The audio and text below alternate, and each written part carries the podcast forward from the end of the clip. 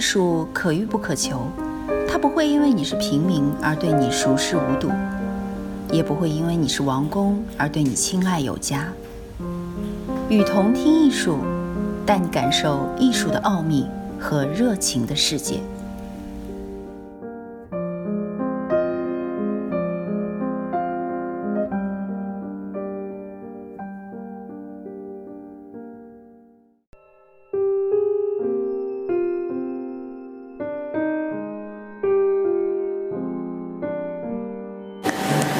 第二性，情妇。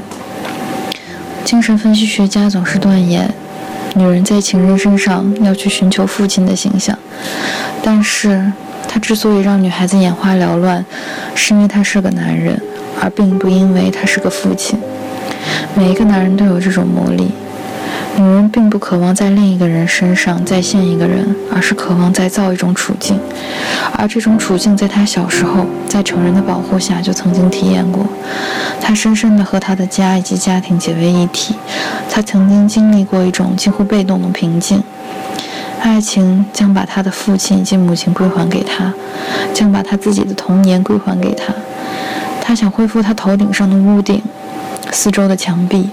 这些东西使他不会感到自己被遗弃在荒芜的世界。此外，他还想恢复那种让他防备他的自由的权威。在许多人的爱情中，常出现这种幼稚的戏剧。他们被幸福地称作“我的小女孩”，“我亲爱的孩子”。男人懂得这些言辞。你真像个小女孩，是那类的言辞，是最能打动女人的心的一类言辞。我们已经看到许多女人在变成成人是很痛苦的，所以很多人固执的装的和小娃娃似的，在举止和服饰方面无限的延长他们的童年时代，在男人的怀抱中又变得像个孩子，这使他们十分快活。我的爱在你的怀抱中，我觉得自己是多么小。这种陈旧话题反反复复地出现在性爱对话和情书当中。情人低吟着“我的宝贝”，女人则自称“你的小家伙”，如此等等。年轻的女人将会写道：“能主宰我的他，等到何时才会到来呢？”当他出现时，他会十分愿意去感受他的男人优越性。雅内所调查的一位神经病患者对这种态度描绘得十分清楚。我所做的蠢事和种种好事都有同样的动机，渴望一种完美和理想的爱。这种爱使我能够完全把自己奉献出去，把我自己委托给另一个人，委托给上帝，委托给男人或女人。只要他们比我强，使我无需再考虑在生活中该做什么或该如何保护自己，盲目的，而且是很有信心的服从某个人，他将成为我的支柱，温柔而充满爱心的把我引向完美。我是多么羡慕摩达拉的玛利亚对耶稣的理想之爱啊！做一个备受尊崇的高尚主人的信徒，为他，我的偶像，去生去死。去赢得天使对野兽那般最后胜利，在他的怀抱里得到保护时，我是那样渺小，那样迷恋他充满爱心的照顾，那样彻底属于他，以至于我不再存在了。许多例子向我们表明，这种消灭自己肉体和灵魂的梦想，实际上是渴望生存的一种意志。在所有的宗教中，对神的崇拜。都同教徒与个人获得拯救的关系联系在一起。当女人把自己完全奉献给她的偶像时，她希望他让她既占有她自己，又占有她代表的世界。在大多数情况下，他会首先要求情人去正视她的自我价值，去赞美她的自我。许多女人并不沉溺于爱，除非她们有为人所爱作为回报。有时向他们表示爱就很足以引起他们的爱。少女梦想自己被男人的眼光去观察，而女人正是根据男人的眼光，认为自己终于发现了自己。塞西尔·索瓦热写道：“走在你的身边，用我那为你所爱的小脚向前迈步，感到他们在粘制的高跟马靴中是多么的小。这使我去爱你。”爱我的一切。我手筒里那双手的，我胳膊上的，我脸上的，我语调的那些最细微的变化，都让我充满幸福。恋爱的女人有一种被赋予了崇高的、无可否认的价值的感觉。她终于有可能通过她所激发的爱去崇拜她自己。她在情人那里找到了见证人，这使她快乐无比。克莱特的流浪女是这样描写的：“我允许这个男人明天再来，这时我承认我是向我的欲望屈服了。我的欲望不是把他当做情人，也不是当做朋友，而是当做我的生活和我这个人的热情的旁观者。”乌格尔有一天对我说：“一个人若是放弃了在别人的注视下去生活，这种虚荣，必然是老掉了牙的。”凯瑟琳·曼斯菲尔德在他给米德尔顿·莫里的一封信中说：“他刚买了一件引人注目的紫红色胸衣。”接着他又马上加了一句：“没有人能看见他，真是太可惜了。”没有什么能比觉得花朵、香水和财产就是他自己更凄惨的了，因为这些东西引不起任何欲望。财产若不能使我富有，算什么财产？礼物若无人需要，算什么礼物？爱情是显像剂，透过光暗对比，可以清楚显出影像。女人的面容，她身体的曲线美，她童年的往事，她以往的泪，她习惯的方式。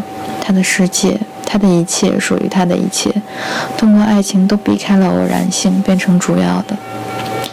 他成了放在他神坛下的神秘贡品。爱情所具有的这种改造力，解释了为什么懂得如何奉迎女人虚荣心的威望的男人，将会引起热情的依恋，即使他们的身体完全没有扭力。但是他们由于有崇高的地位，而成为法律和真理的化身。他们的感知力揭示一个无可置疑的现实：被他们欣赏的女人觉得自己变成了无价的财富。邓南遮的成功就在于此，如伊莎多拉·邓肯在我的生平前言中所解释的那样：当邓南遮爱上一个女人时，他就把他的精神从这个世界升到了比阿特丽斯所活动的和照耀的天国。他以此把每个女人都改造成神圣本质的一部分。他把她高高的捧起，直到他真的相信自己和比阿特丽斯在一起。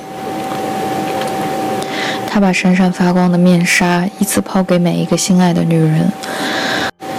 他升到了芸芸众生的头上，在奇怪光辉的包围下漫步。但是当诗人的奇想结束时，这面纱便消失了，这光辉便暗淡了，这女人又回百合平凡的泥土上。我觉得，让自己被人赞美说具有邓南遮所特有的那般魔力，就好像在经历夏娃于天堂听到蛇的声音那般体验。邓南遮可以让任何女人都感到她是这个世界的中心。女人只有在爱情中，才能把她的性爱和她的那些自恋很好的协调起来。我们已经看到，这些情感是那么对立，以致让女人去适应她的性命运是非常困难的。让自己变成一个肉欲客体，变成另一个人的猎物，这同她的自我崇拜是相矛盾的。在她看来，那拥抱摧残了并玷污了她的身体。或者编入了他的灵魂。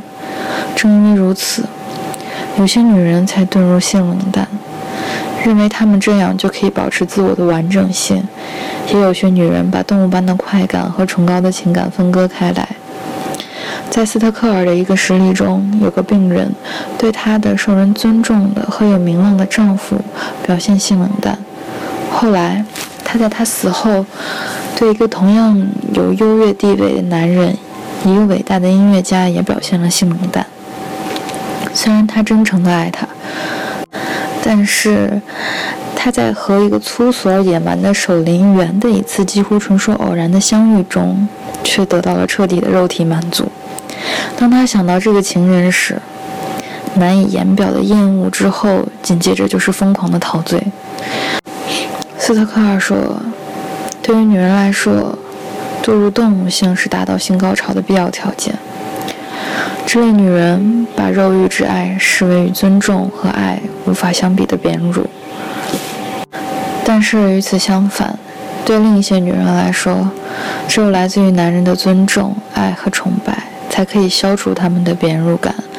除非相信自己是被深深的爱，否则他们不会屈服于一个男人。若是女人认为肉体关系是一种每一方都能得到平等快感的交换，她当然有理由表现出玩世不恭、冷淡或自尊的态度。男人和女人一样，或许更甚，也讨厌任何人试图在性交时利用她。但通常是女人觉得她的性伙伴要把她当作工具加以利用。除了深深的爱慕，没有什么能够补偿她认为是一次失败的行动所带给她的羞辱。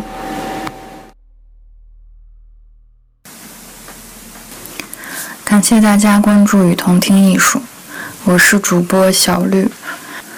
把你喜欢的文章发给我们，然后让我们分享给更多人吧。